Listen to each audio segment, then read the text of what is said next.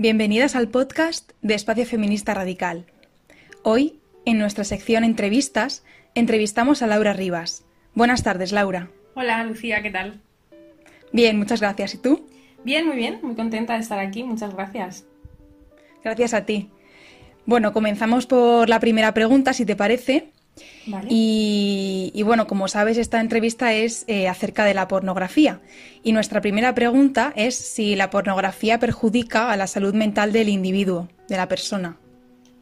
Em, claro, o sea, yo creo que eh, hay como dos, dos em, vertientes ¿no? en esta pregunta. O sea, está claro que a nivel individual eh, nos perjudica a todos porque nos aísla en nuestras relaciones personales, en nuestras relaciones afectivas porque normaliza el eh, masturbarnos y el, eh, eh, la vivencia de nuestro deseo sexual mirando a otra gente tener sexo, que por definición es fetichista y voyeurista. Y por eso yo creo que la pornografía lo que nos está haciendo a este nivel es que nos roba de, mm, de intimidad en nuestras relaciones sexoafectivas, en nuestras relaciones románticas y sexuales, ¿no?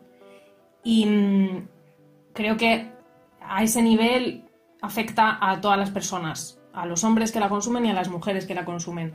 Y mm, al normalizar em, una forma de vivir nuestra sexualidad que no es normal, significa que las cosas que son normales o que son nutritivas para nuestras relaciones, como es pues eh, el aspecto físico, ¿no? el tacto de la otra persona, el estar con otra persona y relacionarse con esa persona, eso deja de, excitarnos o incluso aprendemos nuestra sexualidad, porque la pornografía se consume desde muy pequeños, ¿no? O sea, nuestra generación que ha tenido acceso a Internet desde niños, hemos tenido acceso desde los 10 años, 11 años, o sea, somos, digamos, la primera generación, eh, yo ahora tengo 30 y creo que mi generación es la primera que ha sido criada a gran escala en masa con la pornografía, ¿no? Eh, luego también a nivel eso, individual, general, la pornografía es súper adictiva. Entonces nos desensibiliza, pero además nos produce adicción.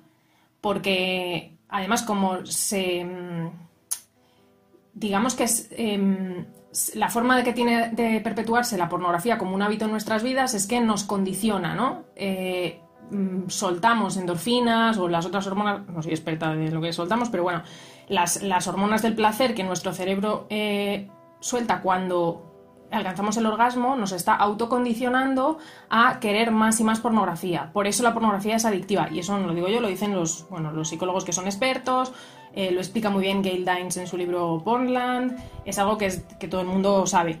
la pornografía es adictiva y de hecho hay varias campañas ya eh, orientadas a ayudar sobre todo a hombres, pero cada vez hay más mujeres también adictas a la pornografía. O sea que a ese nivel nos afecta a todos. Mm, pero. Entiendo. Sí, perdona. Sí, entiendo. Y, es decir, aunque la pornografía sea tan adictiva, eh, no es un mensaje que se esté mandando a la sociedad a gran escala, ¿no? Es, algo, me parece que, aunque sea un secreto a voces, eh, no es algo de lo que la gente sea consciente, o no parece, ¿no?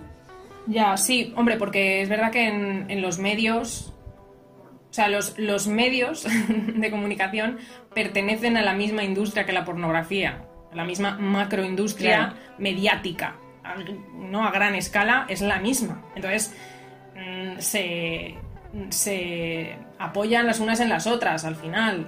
Eh, porque son negocios ¿no? que beben las unas de las otras. Entonces aquí hay una narrativa dominante, ¿no? mediática, que es que la pornografía es inocua o que hay una pornografía mala pero hay una pornografía buena, que ahora veremos que no es verdad, ¿no? Ahora lo hablaremos. Eh, que no es para tanto, que, bueno, todos esos mitos, ¿no? Que siempre se inventan uno nuevo, pero que es lo mismo de siempre. Y, y que el hecho de que sea adictiva es algo que todo el mundo que consume pornografía lo sabe, pero que efectivamente no se habla mucho. Pero aparte de eso, que es como a nivel así general, digamos, eh, lo que a nosotras como feministas radicales nos ocupa, yo creo, es cómo afecta particularmente a las mujeres, ¿no? Y ahí yo creo que eh, es donde está la diferencia, porque, porque hombres y mujeres, al ocupar un espacio estructural o funcional distinto en el sistema, porque somos dos castas, ¿no? dos clases sexuales eh, diferenciadas, en el que las mujeres tenemos una posición de subyugación eh, nos afecta de forma diferente porque emite mensajes diferentes para unos y para otras y utiliza a los hombres y a las mujeres de forma diferente dentro de la propia industria de la pornografía, ¿no? Y a las mujeres lo que a mí me parece, o sea, lo que a mí me, viene más a, la mente, porque es lo que más me ha afectado a mí y lo que creo que es más inmediato para la mayor parte de las mujeres, es que nos roba de autoestima, ¿no? Porque, o sea, para empezar, lo más evidente es que la pornografía promueve una imagen completamente cosificada, porque las mujeres que salen en la pornografía son objetos, ¿no? Eh, y superficial, ¿no? De nosotras. Entonces, eh, las niñas, porque quienes consumen pornografía son niñas, y quienes consumen eh, productos pornificados, ¿no? Pues videoclips, etcétera, aunque no sean eh, pornografía dura, son realmente pornográficos, o lo que hace 50 años se hubiera considerado completamente pornográfico, ¿no? Eh, y las niñas interiorizan esa, cosificación. Y esa cosificación al final lo que nos hace es que nos, eh, nos convierte, al convertirnos en objetos, dejamos de ser sujetos incluso frente a nosotras mismas, ¿no? Entonces, eh, nos vemos en situaciones en las que creemos que para satisfacer a nuestras parejas, normalmente hombres, pero también mujeres, porque la pornografía también eh, afecta a las mujeres que tienen relaciones con mujeres, ¿no? Eh, resulta que creemos que debemos someternos a, pues, a prácticas que no nos gustan, que no deseamos, que nunca se nos hubieran ocurrido si no, hubiéramos, si no nos hubiéramos visto expuestos a la pornografía, porque además muchas veces nos vemos expuestos en contra de nuestra voluntad. O sea, normalmente pillamos algo muy tarde por la tele o se, nos aparece por internet, porque está por todas partes. Y mm, eso, incluso si no nos gustan o nos resultan dolorosos y degradantes, eh, al final lo que hace la pornografía es colonizar nuestro imaginario sexual, ¿no? Y creo que además en las mujeres, además de esta eh, falta de autoestima, lo que nos produce es una disociación, que es al final un mecanismo psicológico de supervivencia porque la, pornografía es violencia contra las mujeres, es violencia literal, porque las mujeres dentro de la pornografía están sufriendo violencia, pero es violencia simbólica, porque nosotras al ver la pornografía, aunque yo no esté en una porno viviendo esa vida, ¿no? Estoy recibiendo el mensaje de que eso es lo que yo me merezco como mujer, que es la violencia simbólica, ¿no? Entonces estamos interiorizando eso. Y aparte de todo, el sexo, pues eso, pasa a ser algo performativo, estamos imitando la pornografía dentro del dormitorio, bueno, eh, toda esa parte, ¿no? De que perdemos de vista nuestro propio deseo porque nuestro deseo se ve colonizado completamente por un guion preestablecido, que es el de la industria pornográfica, que al final son los hombres de la industria pornográfica. Claro, claro, y al final, como decías antes, al comenzar las personas desde tan pequeñas, ¿no? A, a consumir este tipo de, pues eso, ese tipo, bueno, la pornografía, ¿no? Eh, pues digamos que esta colonización es mucho más profunda, ¿no? Porque es, incluso antes de que se empiece a formar el propio imaginario, ¿no? Total, total. De hecho, muchas veces el despertar sexual está siendo con la pornografía, en lugar de ser un despertar sexual dentro de nuestras relaciones, que es lo normal. Para que eroticemos prácticas normales de relaciones afectivas. Y en lugar de eso estamos erotizando la pornografía. Claro. Claro, y, aún creo que, no, hemos logrado vislumbrar ¿no? el, daño tan tremendo que, esto está haciendo, porque como has dicho antes, somos la primera generación ¿no? que, se ha visto sometida a esto a gran escala. Eh, y bueno, me imagino que, en unos años se, verán todavía más los efectos, ¿no? Sí, está claro, vamos. Y, que, bueno, sí, y que muchas lo sabemos y lo decimos, pero nos ridiculizan, entonces va, a tardar en calar el mensaje, pero bueno. Mm, claro, porque hay este, este mito también, ¿no? De que, de que eh, estar en contra de la pornografía, ¿no? O ser abolicionista de la pornografía es estar en contra del sexo, lo cual es ridículo, pero, pero gran parte de la sociedad es lo que, lo que piensa, ¿no? Claro. Cuando, si lo piensas un minuto, en realidad, o sea, el porno es por definición lo contrario a la libertad sexual, porque precisamente por los, o sea, por los efectos que tiene, que es disociarnos de nuestro deseo, es exclusivo de la libertad individual, o sea, excluyente, quiero decir, de la libertad individual, porque lo que nos mueve como personas libres son nuestros deseos. y la pornografía nos roba de nuestro deseo, nos impone una sexualidad mm, artificiosa y, y violenta. O sea, es lo contrario de la libertad sexual. Mm. ¿Y habría, habría, según tú, alguna manera de volver a ese deseo propio de desintoxicarse, ¿no? Para las personas que nos estén escuchando.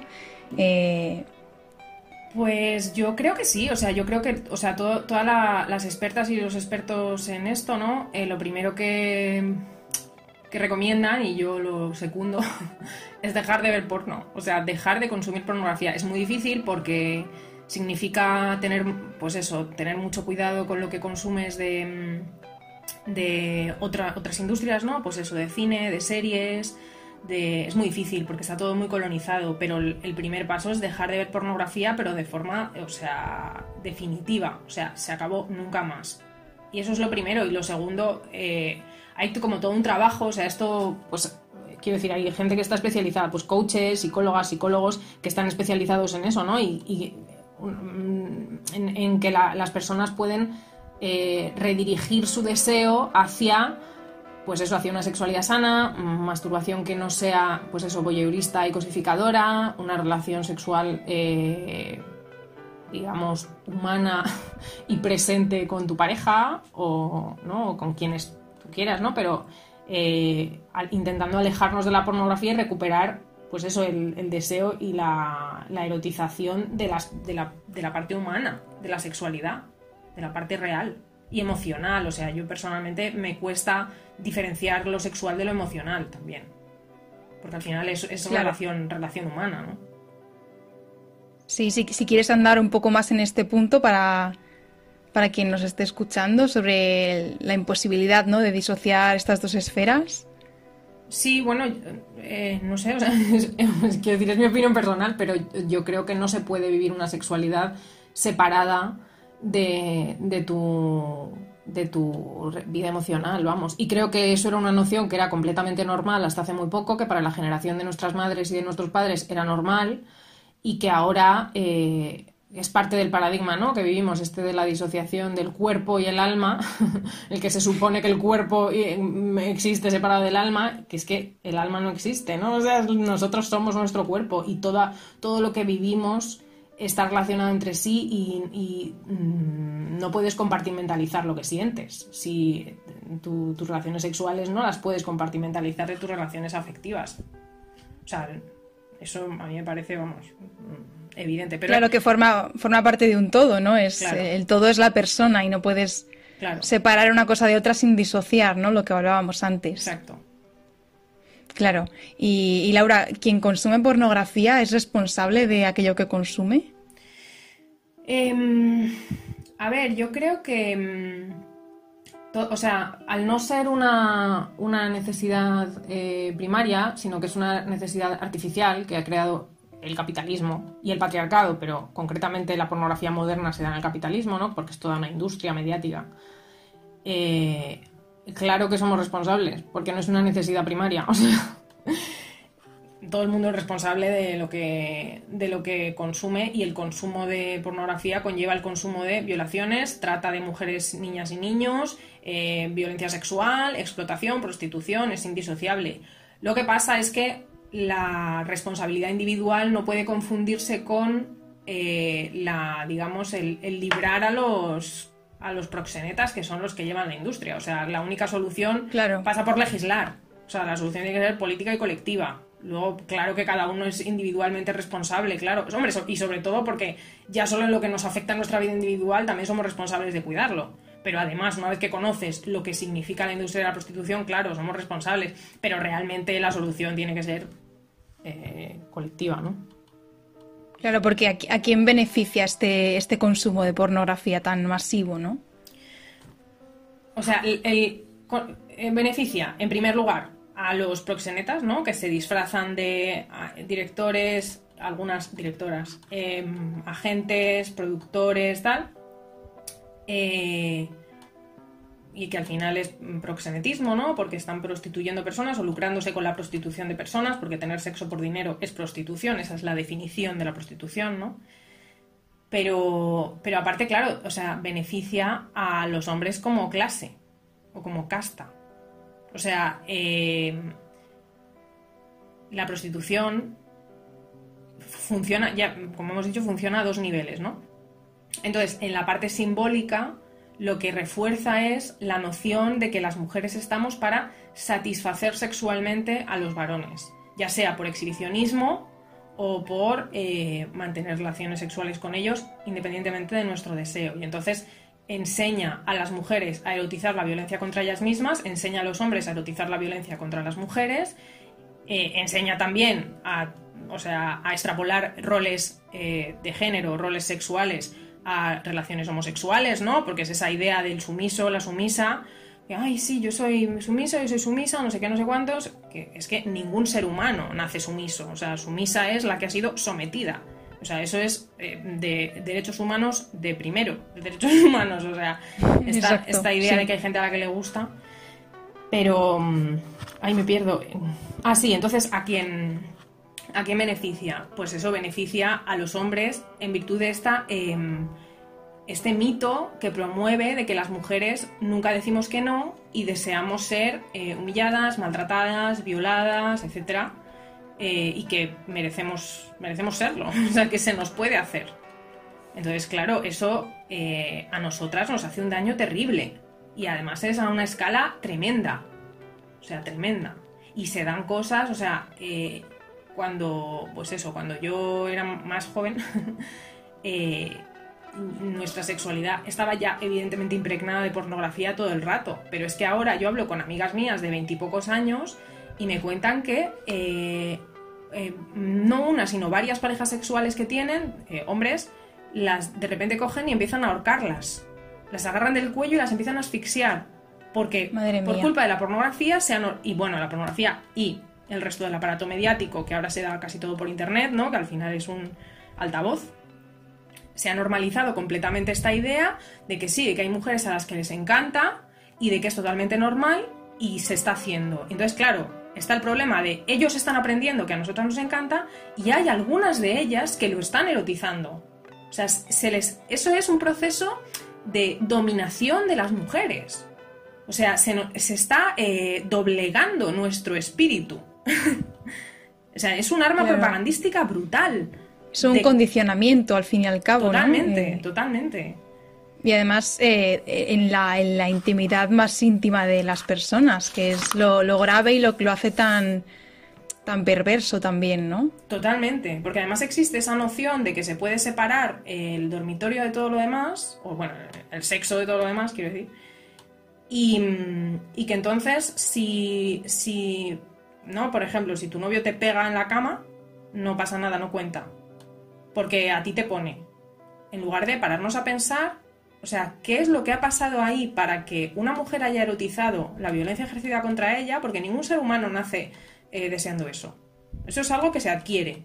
Por eso eh, la esclavitud es ilegal, por eso todos los seres humanos nacemos iguales y libres. Porque eh, nadie nace queriendo ser maltratado. Entonces, ¿qué ha pasado ahí? O sea, ¿qué proceso ha habido ahí para que haya mujeres que estén defendiendo que si a, los, sus novios les, les pegan en la cama, a ellas les encanta. Y, y sobre todo, ¿qué pasa ahí con ellos? Que se sienten con la libertad de hacerlo. O sea, es que incluso, aunque ellos, aunque no salga de ellos, ¿no? Eh, ¿En qué momento tú accedes a eso? Cuando estás con alguien a quien quieres. O sea, es que se están normalizando unas cosas o sea, que hace 20 años eran impensables. Que se lo cuentas a nuestras madres o a la, generación que no consume porno de forma habitual y que no se ha visto sometida al porno de forma habitual y alucinan. Claro, claro que se ve claramente la diferencia, ¿no? Eh, y los efectos que esto está causando. Claro. Y, por ejemplo, habrá, habrá gente que, pues, pues que, te pueda decir, bueno, vale, y cuando hay una inversión de roles, ¿no? En, el porno, ¿qué ocurre, no? Porque hay mucha gente que, pues, que se le ocurre argumentar de esta manera. Sí. O sea, claro, la, la cosa con los, con lo que se llaman roles es que al final se puede extrapolar a otras personas, aunque a gran escala sigan funcionando como deben funcionar, entre comillas, ¿no? A gran escala siguen siendo los hombres que ejercen la violencia contra las mujeres, y eso estadísticamente es así. O sea, quiero decir, si tú entras en cualquier web de estas que tienen decenas de millones o cientos de millones de vídeos y cientos de millones de visitas, eh, siguen siendo hombres que maltratan a las mujeres. Y de hecho, los testimonios de las. Eh, de las mujeres prostituidas en, dentro de la industria de la pornografía una vez han salido ¿no? y se han recuperado, bueno, las que salen y se recuperan y logran hablar, porque hay un proceso muy complejo, muy largo y, muchas, lógicamente, no quieren hablar, eh, sigue habiendo un problema brutal de directamente psicópatas que violan a las mujeres en el set. Quiero decir que, o sea, hay un problema. Madre mía. Claro, claro. Qué brutalidad, es que es tremendo. Sí, eso está completamente normalizado. Pero luego, pues sí, hay alguna. Porque siempre hay un público, ¿no? Para todo. Entonces hay una minoría de mujeres en prostitución, porque prostitución y pornografía son indisociables, ¿no? O sea, mm, pornografía es prostitución grabada, porque es sexo de pago con una demanda. O sea, y hay gente que se lucra a muchos niveles. Entonces, esa división, para empezar, es falsa. Que sean dos cosas separadas. Pero bueno, como, o sea, cuando hablamos de pornografía es que está siendo grabada, ¿no? Entonces, tanto en la prostitución no grabada como en la pornografía existe, por ejemplo, el género dominatrix, ¿no? Que eh, arguye eso de que mm, eh, ellas están muy empoderadas y son muy poderosas porque están maltratando gente sexualmente. O sea, para empezar es eh, no haber entendido nada, ¿no? Porque eh, no, no, se trata de que las mujeres logremos maltratar sexualmente a nuestras parejas. o sea, eso no es el feminismo ni la liberación sexual. Pero es que además eh, normalmente es falso, porque la mayor parte de mujeres que se ganan la vida haciendo de dominatrix son mm, a demanda de los hombres.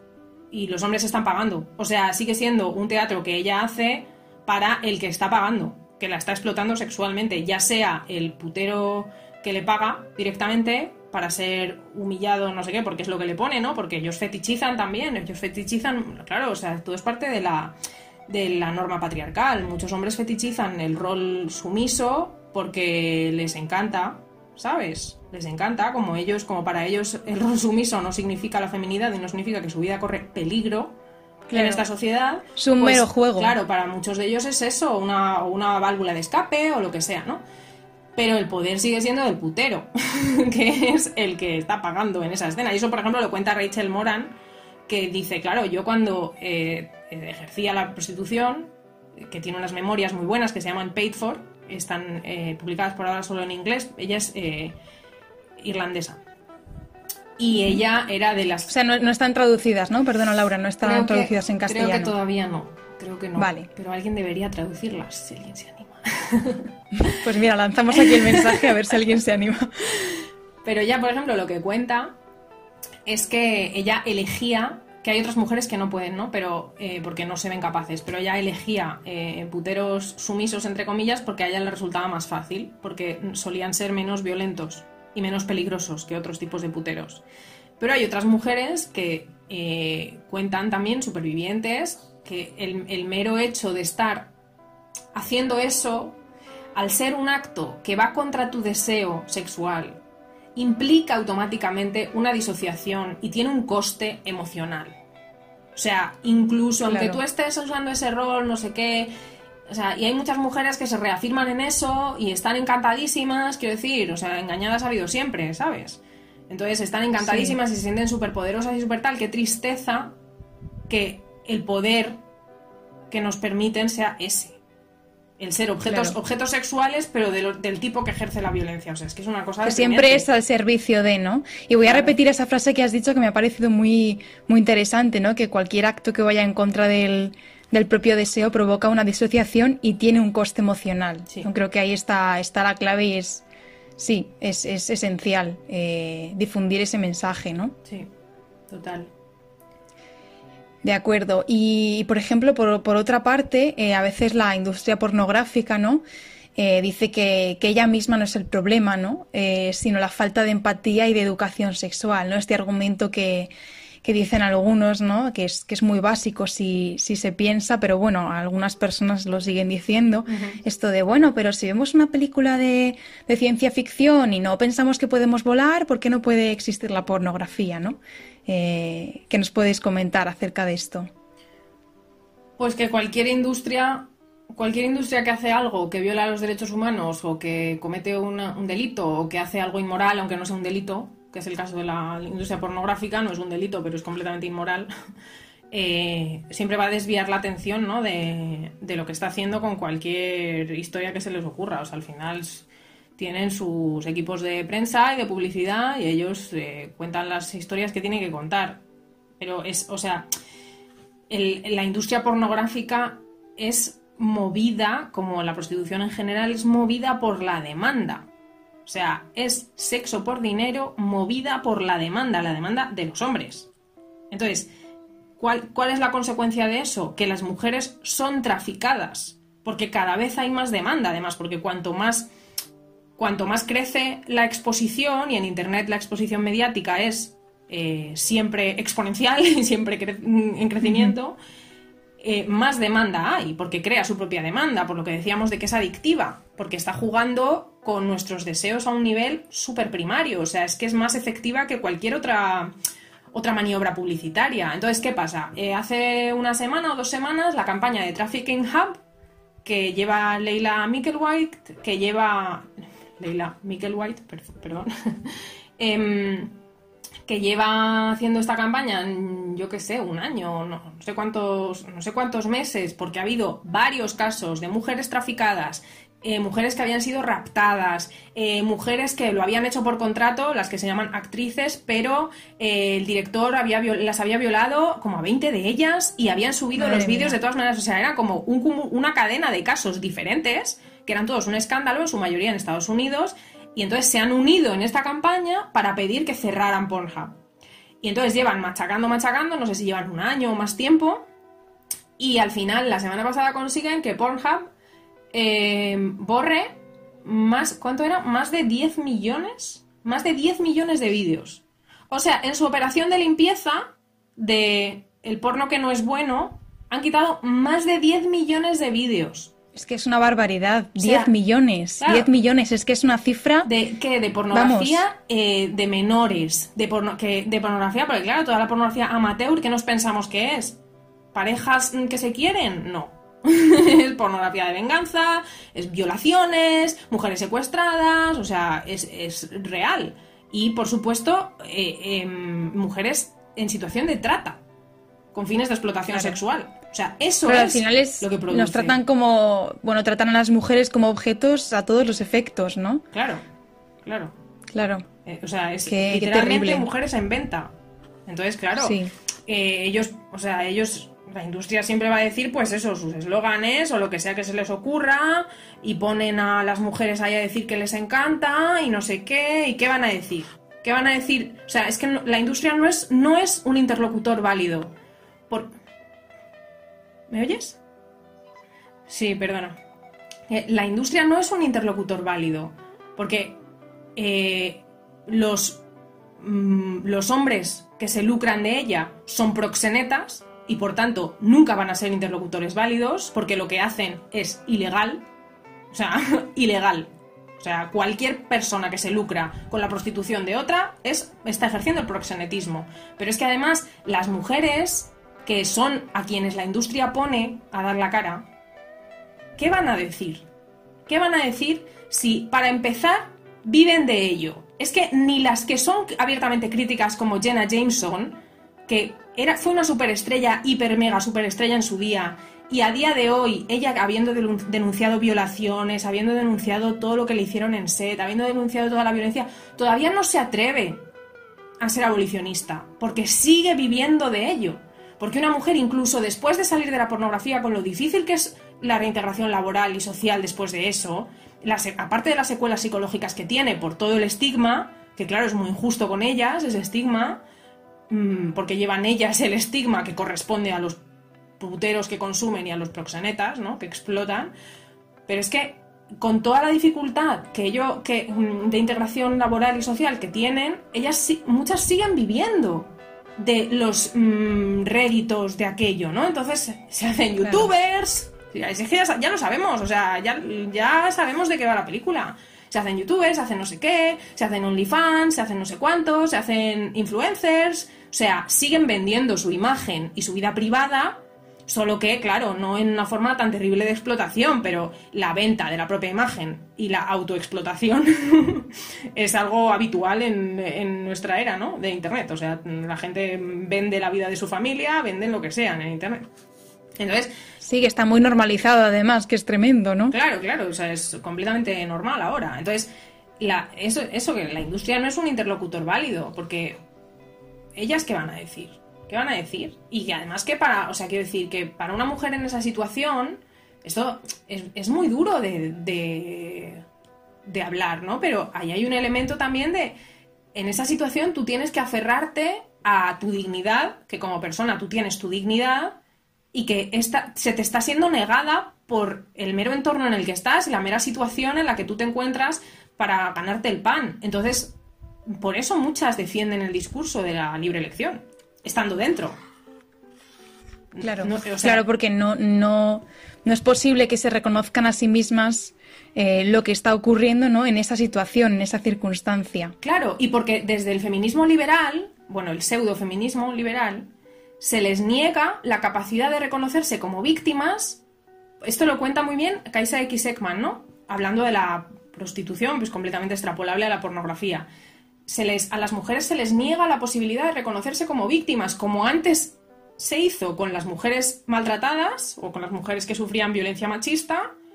Eh, no se les permite con el discurso de este de, uff, estáis banalizando la violación cuando decís que las violan por dinero. No. Sí, o estigmatizándolas, ¿no? También nos dice. Como no, tú le estás robando la posibilidad a una víctima de violencia sexual de reconocer la violencia sexual que ha sufrido. La mayor parte de mujeres que sufren violencia sexual tardan muchísimos años incluso en reconocerlo frente a ellas mismas. Por eso hay tan pocas denuncias, por eso muchas denuncias llegan tarde. Una de las cosas que más se usa para desacreditar ¿no? a las víctimas de violaciones. Es que, o sea, una mujer que ha sufrido violencia sexual y violencia física machista tarda muchísimo tiempo ya solo en reconocerlo ante sí misma, ya no te digo reconocerlo ante el mundo. Para eso requieres una fuerza, una... Eso es. Claro, todo el movimiento de supervivientes abolicionistas es que son mujeres todas extraordinarias, porque es que ya no es solo que tengan el valor de exponer su vida privada ante todo el mundo y su, y su experiencia, es que además son mujeres superformadas, ¿no? Las supervivientes. Y aún así, las voces de ellas son completamente ignoradas, vilipendiadas, eh, ellas no son las que tienen derecho a hablar, ¿no? Según la... Sí, o sea, dice que no representan a todas, etcétera, ¿no? Este tipo de argumentos. Bueno, argumentos, entre comillas. Mm. Sí, luego otro, otra cosa, ¿no? Que se me estaba ocurriendo al hilo de todo esto, eh, de por qué la pornografía ¿no? no es comparable a estas películas de, ciencia ficción o cualquier otra cosa, ¿no? Como dicen algunas personas, es porque aunque esté, digamos, mm, aunque dé la apariencia de ser fantasía, como tú has dicho antes, es que eso está ocurriendo de verdad. No es una ficción, está ficcionado, pero no es una ficción. Claro. O sea, las violaciones y las humillaciones son reales. Claro, eso es. los golpes son reales. Eh, la penetración anal, mm, que es dolorosísima, es real. O sea, mm, todo es real. Y, o sea, hemos llegado al punto en el que estamos viendo una violación de una mujer en la cinta y nadie hace nada.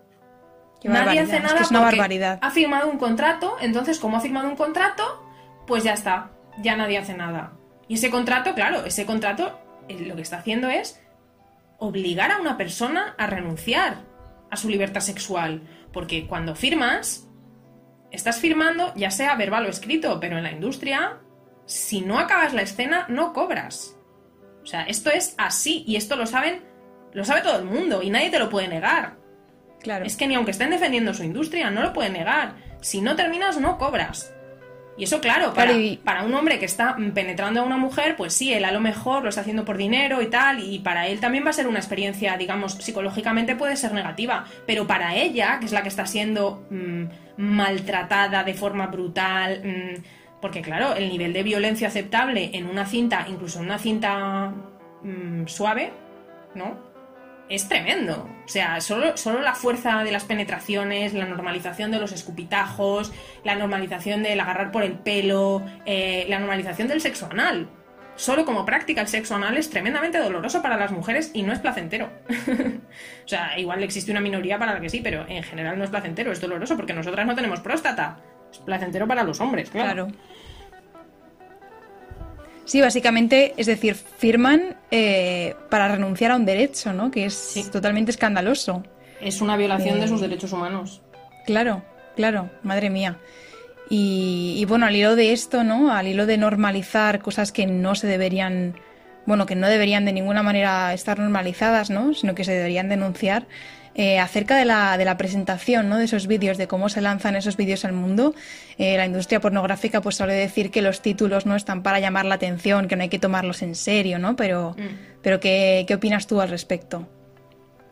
Pues a ver, son unos hipócritas, quiero decir. Eh, decir que mm, cuando nos están contando una historia, sea en una cinta pornográfica o sea en otro formato, ¿no? En un anuncio publicitario o en una peli de Hollywood, lo que sea, cuando nos están contando una historia eh, a través de mm, la industria audiovisual, esto está estudiadísimo. O sea, quiero decir, toda la industria publicitaria moderna eh, se basa en esto. Nos están convenciendo o sea, es lo que tiene el formato audiovisual, que te convence incluso mm, con más fuerza que la narrativa escrita, ¿no? Y entonces el, mecanismo por el que ha operado siempre en la industria pornográfica, eh, empezando, bueno, no empezando, pero bueno, en el siglo XX eh, el que lo hizo con mucho éxito fue Hugh Hefner con Playboy, ¿no? Es que ampliaban los límites de lo aceptable a base de la doctrina del shock. Tú eh, juegas con fuego, entre comillas, publicas algo que no es aceptable y, a ver qué tal. Y a ver qué tal y a ver qué tal. Y vas normalizando, vas normalizando. Y eso es, eso es lo que pasó a lo largo del siglo XX. O sea, para, las mujeres en los países occidentales, el, lograr sus derechos eh, formales en el ámbito legal fue a cambio de sacrificar eh, la dignidad de las mujeres en la forma de la pornografía, la dignidad sexual de las mujeres. O sea, ese fue el precio a pagar porque es lo que pasó en el siglo, en el siglo XX.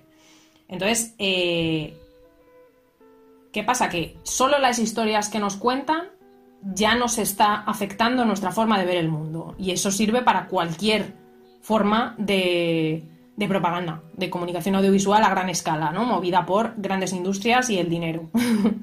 Entonces, claro que al final es una persuasión, ¿no? Claro, o sea, si, si lo hace la publicidad para que me compre una Coca-Cola, no lo va a hacer el porno que, nos está condicionando, es lo que decíamos al principio, que nos está condicionando mm, a nivel del orgasmo, o sea, por favor. Y además, o sea, que hay, hay un problema más grave, y es que lo que, o sea, la pornografía eh, funciona, juega con dos cosas, ¿no? Con esto de la fantasía realidad. O sea, por un lado dicen que lo que pasa es mentira y es fantasía, eh, y no es verdad porque las mujeres están sufriendo, bueno, y los, y los, hombres que sufren violencia, que también los hay, que en la pornografía gay eh, también están estos roles de el, violento que violenta al, al, sumiso o al sometido, mejor dicho. Lo que pasa es que, claro, en cuestión de números y de efecto estructural, pues lo que nos ocupa es la, violencia contra las mujeres, porque es lo abrumadoramente mayoritario, pero que también se ejerce contra los hombres. Pero, y sobre todo, bueno, contra niñas y niños, ¿no? Porque lo que tiene el porno es que más allá de que lo que la cinta eh, muestra es un acto real y una escena real, que es lo que le diferencia de, pues eso, escenas que pueden ser casi pornográficas del cine, pero que no lo son, ¿no? Es que eh, la historia que nos está contando también nos está. Eh, nos, la están vendiendo con el juego de que no, no, no nos afecta en realidad. Entonces tienes la pornografía teen, o adolescente que está normalizando que los hombres se exciten con escenarios de con la alumna, con la hija, no sé qué, eso es no común, es hiper común. O sea, cualquiera que entre en Pornhub o en RedTube o en cualquiera de estos lo sabe, ¿no? Están por todas partes. Pero es que además hay otra categoría de porno legal que es la categoría que imita, ya imita eh, el porno, eh, bueno, el porno pedófilo, las grabaciones de violaciones de menores, ¿no? Que es lo que a veces se llama pornografía infantil. Entonces hay una categoría que funciona como una, lo que los ingleses llaman la droga de entrada, ¿no? Entonces, como, como se va eh, desensibilizando al consumidor o al, putero, porque el pornero, el, pornero es un putero, ¿no? En cierta forma. Entonces, eh, le va desensibilizando, necesita emociones fuertes y esto también funciona en el hentai. O sea, el hentai, que son los dibujos animados japoneses, también normalizan escenarios completamente mm, pedófilos eh, con la excusa de que no es real. Pero ¿qué pasa? Que los expertos están viendo que están subiendo de forma preocupante las descargas de imágenes de violaciones a menores. O sea, en la pandemia. Terrible, en la pandemia ha sido un petardazo con la gente encerrada en casa. Madre bueno, con los hombres encerrados en casa, porque la mayor parte de los mm, de los que lo hacen son los hombres. Que son el target de esta industria, que deberían estar preocupados como Claro. grupo. No se les ve preocupados, pero deberían empezar a preocuparse, porque ellos son el target. O sea, que claro. Y hay un artículo en el Guardian eh, reciente que igual puede interesar a alguien, que está en inglés, pero bueno, eh, Google te lo traduce automáticamente, de un señor que se llama Michael Sheath, eh, se escribe Sheath, con TH al final, y que, bueno, es un psicólogo, es experto, lleva trabajando con pedófilos, eh, pedófilos violadores, eh, o sea, condenados, eh, durante 30 años o así, y él dice que lo ve. O sea, que la pornografía actual está cambiando la forma en que vivimos la sexualidad, que cada vez se ven más casos, que las policías de todos los países están desbordadas con los casos, o sea, que es mm, un aumento, o sea, un aumento sin, sin parar. Sí, sin precedentes, ¿no? También Sí, sí, en la historia, quizá. O por lo menos en la historia moderna, claro, es difícil compararlo, claro, ¿no? Historia, Claro, claro. Porque eh, nuestras condiciones son diferentes. Pero, pero vamos, que, que la pornografía moldea. Que hay una relación clara, vamos. Claro, claro, o sea, que moldea, moldea nuestro deseo. Lo moldea. Eso es, eso es, vamos, innegable. Es que es innegable. Claro, y además está relacionado ¿no? con lo de la adicción que hablábamos al principio, Sí. que cada vez se necesita más dosis, ¿no? Sí. Como en cualquier adicción. Sí, sí, y, y cada vez eh, emociones más fuertes, y ese es el problema. Claro. Y la, y la pedofilia Y es más un violencia, ejemplo. ¿no? También. Claro, exacto, más violencia. Más violencia, Porque la claro. pedofilia es un ejemplo de violencia, pero no el único. O sea, la Claro. normalización de lo que se llama BDSM, que es violencia extrema sexual, o sea, eso es, eso es y está relacionado, por ejemplo, pues eso se ha vuelto súper común y está relacionado, por ejemplo, con lo que Sí, no solo común, sino que parece lo guay, ¿no? En muchos ambientes, como que se presenta como lo, como lo moderno, ¿no? Lo transgresor, lo... Total, total. Y de eso, para un público adolescente es peligroso, porque claro, mm, le vendes que algo es trans... Por ejemplo, las chavalas que ahora, si te fijas, ves chavalas en el metro o por ahí en la calle con un collar de perro. ¿Eso, de dónde, dónde nos creemos que viene eso? Sea, ¿y, qué, ¿y cuál es el mensaje que está recibiendo esa chavala? ¿Qué es lo que está inter- interiorizando esa chavala? Es que... Claro, al final es, es como esta, mm, pues esta, esta hipocresía ¿no? de la sociedad actual, que esto también lo dice Ana de Miguel, ¿no? En sociedades abiertas, cada vez formalmente más igualitarias, eh, de repente, pues por dónde sale toda esa misoginia, ¿no? Pues Sí.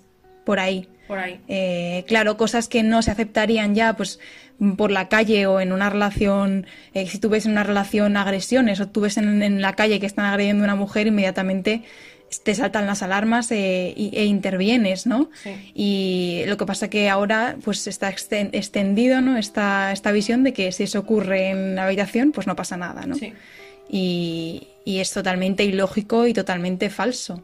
Sí. Pero, pero sí existe esta hipocresía, ¿no? Actualmente. Sí, porque, o sea, quiero decir, porque además el argumento del BDSM ya se está utilizando en juicios, bueno, se lleva utilizando mucho tiempo como intento de atenuante de hombres que matan Ostras. a una mujer y dicen ella consintió, fue un juego sexual que salió mal y en algunos países se les ha aplicado atenuante hasta el punto que en Reino Unido, no sé si ha sido este año o el, año pasado, pero ha sido muy reciente, que han aprobado una ley prohibiendo que se pueda utilizar la defensa, lo que ellos llaman eh, la defensa del, sexo violento, la eh, rough sex eh, defense.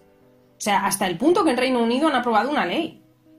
O sea, y esto, si haces una búsqueda de Google, hay varios casos muy famosos. Hay uno en Australia, hay, o sea, hay casos muy famosos, ¿eh? De tíos que, claro, porque claro, es que es lo que es lo que defiende esta ideología. O sea, ah, si consiente, pues ya está. Pues salió mal, se ha muerto, ah, vaya. Claro, es que tú no deberías estar asfixiando a tu pareja nunca, bajo ningún concepto. Aunque el orgasmo vaya a ser increíble, da igual. El orgasmo no es tan importante. La dignidad de las personas es más importante. Es que es surrealista. Eso Tener que estar diciendo esto. Es que es surrealista, como dices. y sí, luego que el consentimiento no garantiza que algo sea ético. Claro. Es decir, se pone el consentimiento como el culmen de, de lo bueno, ¿no? Y bueno, eh, es que no puedes consentir a que se destrocen tus derechos o que se, se te trate mal o a que se destroce tu dignidad humana, ¿no? Que, que, es algo que debería parecernos normal y lógico, pero tal y como está el panorama, pues, pues parece que no, ¿no? Claro, o sea, nadie puede consentir a vender un órgano. Aunque necesites el dinero y tú quieras vender un órgano, no puedes. Porque el, el consentimiento, cuando hay dinero de por medio, está automáticamente viciado automáticamente. Y, en el sexo, es que además en el sexo lo importante es el deseo. El consentimiento es el mínimo aceptable, pero lo importante es el deseo. Claro. Claro. Y, bueno, eh, la siguiente pregunta está relacionada con, con, la sociedad pornificada en la que vivimos, ¿no? Que esto lo hemos, lo hemos tocado antes, ¿no? Esto de la sociedad pornificada. Y, bueno, la pregunta es si, si, bueno, de qué manera ¿no? esta sociedad pornificada eh, influye en la visión distorsionada ¿no? que tenemos de las relaciones sexuales, porque como decíamos, quizá no sea solo el porno, no es toda la cultura, ¿no? La cultura educa, como decías tú en, en mm. otras ocasiones, ¿no? Si puedes ahondar un poco en, en, este tema de la sociedad pornificada o en qué, en qué aspectos se manifiesta eh, esta sociedad, ¿no? Sí, o sea. Mm, es que, a ver, cuando. O sea, creo que una cosa que, que se nos olvida muchas veces. Bueno, a las feministas radicales no, pero.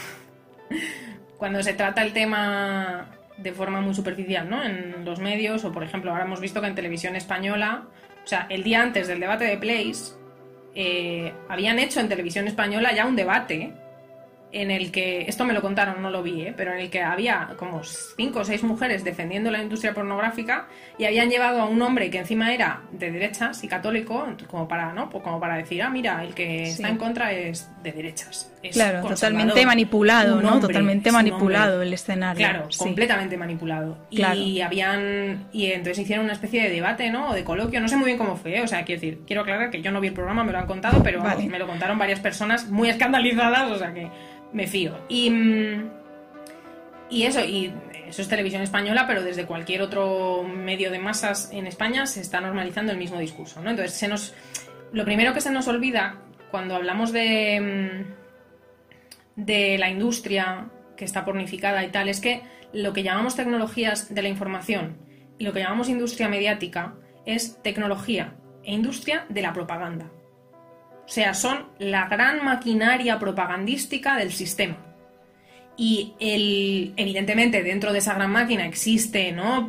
existe periodismo honesto, existen instancias de medios que lo intentan hacer bien, existen instancias de periodistas que lo intentan hacer bien, pero la máquina es la máquina. Y la máquina es la industria propagandística del sistema, que es el patriarcado y concretamente esta instancia moderna de patriarcado que es el capitalismo. Entonces, claro, el, o sea, el hecho, en el momento en el que cambia la ideología dominante que sostiene al sistema, que fue a mediados del siglo pasado, que pasó de ser un paradigma conservador a un paradigma, a un paradigma pseudo moderno, liberal, explotador de las mujeres, ¿no? Pasamos de la mujer abotonada hasta el cuello a la mujer eh, cosificada en extremo, ¿no? Y eso, y eso es algo que se dio en el siglo XX. Es muy reciente. Claro. Eh, y se utilizó... Y presentar eso como empoderador, ¿no? Y como liberador. Porque se, utilizó el movimiento de liberación de las mujeres como, como eh, excusa, ¿no? Claro, se instrumentalizó, básicamente. Exacto. Sí. Eh, entonces, claro, en el momento en el que cambia la ideología que sostiene el sistema, esa ideología va a verse reproducida en todas las instancias de la máquina propagandística porque para eso está la máquina propagandística, para eh, repetir y repetir y inculcarnos lo que beneficia al poder, ¿no? Entonces, pues en lugar de, de, defender el Estado, nos inculcan que eh, el sostén de la sociedad es la familia. Y entonces estamos viviendo una era de eh, idealización otra vez de la familia, de la maternidad, de no sé qué. ¿Por qué? Porque vimos, porque a las clases dominantes les interesa eh, una sociedad atomizada, desorganizada, eh, donde el Estado se vea reducido a su mínima expresión, etcétera. Bueno, lo que ya sabemos. Entonces, igual que pasa, ¿qué pasa con eso, con ese aspecto ¿no? del discurso eh, político-económico, pasa en lo que nos afecta a las mujeres, específicamente. Y entonces, claro, la todo está pornificado, porque todo forma parte de eh, la maquinaria que produce la ideología y el discurso, porque no es solo discurso, es ideología, que sostiene el sistema. Entonces, pues eso es la publicidad, es eh, todo. Los videoclips, el cine, las series, eh, ya no es solo la normalización de la cosificación de las mujeres, sino la normalización de la violencia sexual contra las mujeres. O sea, la violación como escena, como giro argumental, es, es muy habitual, muy habitual. O sea, no quiero decir omnipresente, pero es muy habitual en cualquier serie eh, que veas que no sea eh, ligera de humor, donde hay otras formas de misoginia, ¿no? Hay otras formas de...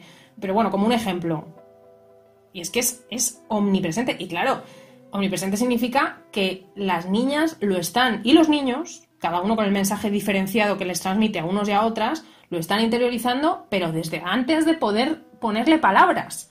Porque a lo mejor los niños no ven pornografía, pero los niños ven videoclips. Y los niños se meten en TikTok y ven lo que están haciendo niños que tienen 5 o 6 años más que ellos y ven los vídeos donde las niñas están cosificando a sí mismas. Una niña de 10 años está viendo a una niña de 14 y está diciendo quiero ser como ella, porque la niña de 14 está viendo a Rihanna o a quien sea que se vea hoy en día, que estoy un poco desfasada, pero bueno, es lo mismo todo el rato, entonces da igual. Sí. o sea, y, así es como se perpetúa, claro. Y como se está interiorizando desde, desde muy pequeñas. Entonces, ¿qué pasa? Que, que al final somos nosotras las que lo interiorizamos hasta el punto que hacemos el trabajo sucio del patriarcado y ya no necesitamos nada, o sea, ya nos hacemos el OnlyFans cuando necesitamos dinero y estamos ahí, eh, pues eso, eh, eh, prostituyendo nuestra imagen para beneficio de los tíos que están ahí pagando. Y... Claro, es decir, hay todo este condicionamiento ¿no? brutal y después pues se argumenta que es la libre elección entre comillas no de las mujeres que es lo perverso no se nos condiciona para hacer algo que nos daña y después se dice no ella consintió ya quiso no total. Y por tanto la culpa y la responsabilidad es de ella. Ella no es víctima, ella no puede recibir ayuda, ella no puede ser compadecida, no puede haber estructuras que le persigan a él porque ella eligió. Es que es, es muy perverso, es muy perverso. Eso lo explica súper bien Kaisa X. Ekman en el ser y la mercancía. Bueno, es un libro suyo, ¿no? Libro la mercancía. Y bueno, las charlas que da también lo cuenta, o sea, lo explica súper bien eso. Y, y, sí. Pues sí, pues sí, es, muy perverso, exactamente. Y, sí, sí Didi. Y que, o sea, y que es muy antiguo, que esa es la cosa, que, que nos cuentan que es moderno, pero que es muy antiguo. O sea, que la idea de que las mujeres somos consumibles, somos objetos consumibles en el plano sexual es tan antiguo como el patriarcado, es tan antiguo como eh, la dicotomía eh, prostituta-esposa, que es el pilar del patriarcado. O sea, existen, eh, existen documentos pornográficos del antiguo Egipto. O sea, la pornografía siempre ha estado ahí y siempre ha sido una representación de la prostitución. Lo que pasa es que ahora, al ser en vídeo, es directamente prostitución grabada, claro, porque tenemos vídeo, pero los dibujos pornográficos han existido siempre y eran una forma, o sea, una de las manifestaciones de la prostitución, que es uno de los pilares fundamentales y primigenios del patriarcado, porque nos, nos condiciona a las mujeres como objetos consumibles. Y mientras exista la mujer consumible en la esfera pública, existirá la mujer consumible en la esfera privada, porque nos afecta a todas. Lo que le pasa a un grupo nos afecta a todas. Que eso es otra cosa que, mm, que es muy perverso del pseudofeminismo liberal, ¿no? Que las abandona. O sea, con el discurso de ellas eligen, no sé qué, no sé cuántos. Mujeres que deberían estar ayudando a otras mujeres, las están abandonando. Porque están diciendo, ah, para mí no lo quiero. Pero a ellas les gusta. Y no se dan cuenta de que mientras haya un grupo de mujeres que están ahí para consumo de los hombres, todas estaremos para consumo de los hombres, porque ellos seguirán aprendiendo que nosotras somos objetos. Entonces nos puede tocar a cualquiera en cualquier momento. Y nosotras vivimos en un país muy privilegiado, pero en otros países es que te cogen, te raptan y te meten en la trata y punto. O sea, en nuestros países necesitan otras formas de captación, pues la glamurización, el OnlyFans es súper guay, vas a ser súper famosa, los hombres te quieren, te desean, esa es la parte como no, con más purpurina. Claro, pero en la mayor parte del mundo las mujeres son directamente raptadas. Bueno, y la que no es engañada, ¿sabes lo que te quiero decir? Pero que es que le puede tocar a cualquiera y a la hija de cualquiera. Claro, y es por eso que decimos que la liberación de las mujeres es colectiva, ¿no? Sí. Que, tenemos que poner eh, el punto de mira en la, en la que peor esté, porque, porque hasta que no estemos liberadas todas no, no habremos terminado esta lucha feminista, ¿no? Exacto. Claro. Y sí, es básicamente una, una deducción lógica, ¿no? De, concebirnos como clase sexual, de como grupo, ¿no? ¿no? No concebir lo que le pase a cualquier otra mujer como separado de ti misma, sino como como interrelacionado ¿no? con, la clase sexual mujer que, somos, ¿no? Mm. Y en otra entrevista te hemos oído decir que somos las generaciones que tenemos menos sexo que nunca. ¿Puedes explicar un poco esta afirmación? Eh, bueno, o sea, yo, o sea, son muchos estudios, se puede buscar en Google y te salen un montón de noticias. Los japoneses, menos sexo que nunca. Los españoles, la generación que menos sexo tiene que nunca. O sea, no sé si que nunca, pero menos que las tres o cuatro anteriores, ¿no? Y en parte es, vamos, yo creo que es por la pornificación, claro, porque la pornificación inhibe el deseo real. Inhibe el deseo real. Entonces, eh, o sea, por un lado está la parte esa que decíamos general de que estamos mm, sustituyendo una sexualidad normal por una sexualidad solitaria, voyeurística y absurda. ¿no? Bueno, no absurda, porque eso como que lo banaliza, ¿no? Y es violencia, pero quiero decir, a nivel de, consumidores individuales o de, o de porneros individuales, pues es eso, ¿no? La, promueve el aislamiento de unas personas de las otras. Claro, que es totalmente lo contrario, ¿no? A lo que debería ser una sexualidad, que es conectar íntimamente con otra persona. Claro, exacto. Pero es que además a las mujeres nos inhibe, eh, yo creo que nos inhibe el deseo. Porque nos está enseñando a cosificarnos a nosotras mismas. Entonces dejamos en un segundo plano o directamente lo ignoramos o lo, o lo reprimimos. Eh, lo que podría ser nuestro deseo, lo que podría ser la exploración de nuestro deseo, y esto cuanto, cuantas más mujeres consumen pornografía, pues más, y cuanto más se pornifica la sociedad y nos obligan a consumir pornografía de forma indirecta, ¿no? Porque ese es el problema de la, de la pornificación, que estás consumiendo cosificación de las mujeres aunque tú no quieras. Eh, más nos disocia, porque claro, está, o sea, ante una violencia, pues disociamos. O sea, a mí me parece que es lógico que, que seamos una, una generación que tiene poco sexo. Claro, sí, totalmente. Totalmente. Y luego, claro, en, el caso de las mujeres que eh, también como consecuencia de esto, ¿no? ¿no? No se vive la sexualidad desde la propia percepción, sino como viéndote desde fuera o algo así, que es una manera extraña, ¿no? Total. es eso, de verse desde fuera, exactamente. Claro. Bueno, Laura, y, para terminar, la última pregunta eh, sería que, qué solución ofrece el feminismo radical para, para terminar con este problema, qué deberíamos hacer. Pues abolir, abolir la pornografía. Con una ley abolicionista que condene al proxeneta y persiga al pornero putero. O sea, es parte de la prostitución y debe ser abolida junto con la prostitución. Claro, es decir, leyes que prohíban esas prácticas, ¿no? Y que persigan a quien, a quienes las promueven y que protejan a quienes eh, son explotadas protejan y den alternativas. O sea, las leyes abolicionistas se enmarcan dentro de eh, medidas eh, del estado del bienestar. O sea, no, existen en un vacío. O sea, requieren medidas también de eso, de integración, de protección, etcétera. Claro, para que las mujeres no vuelvan a.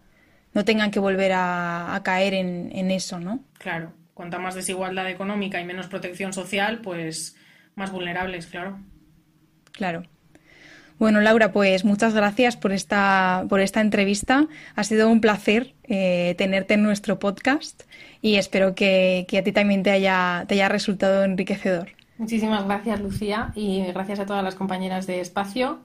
Y nada, sois geniales y ha sido un honor para mí. Tú también, Laura. Bueno, nos despedimos y, gracias también a las oyentes.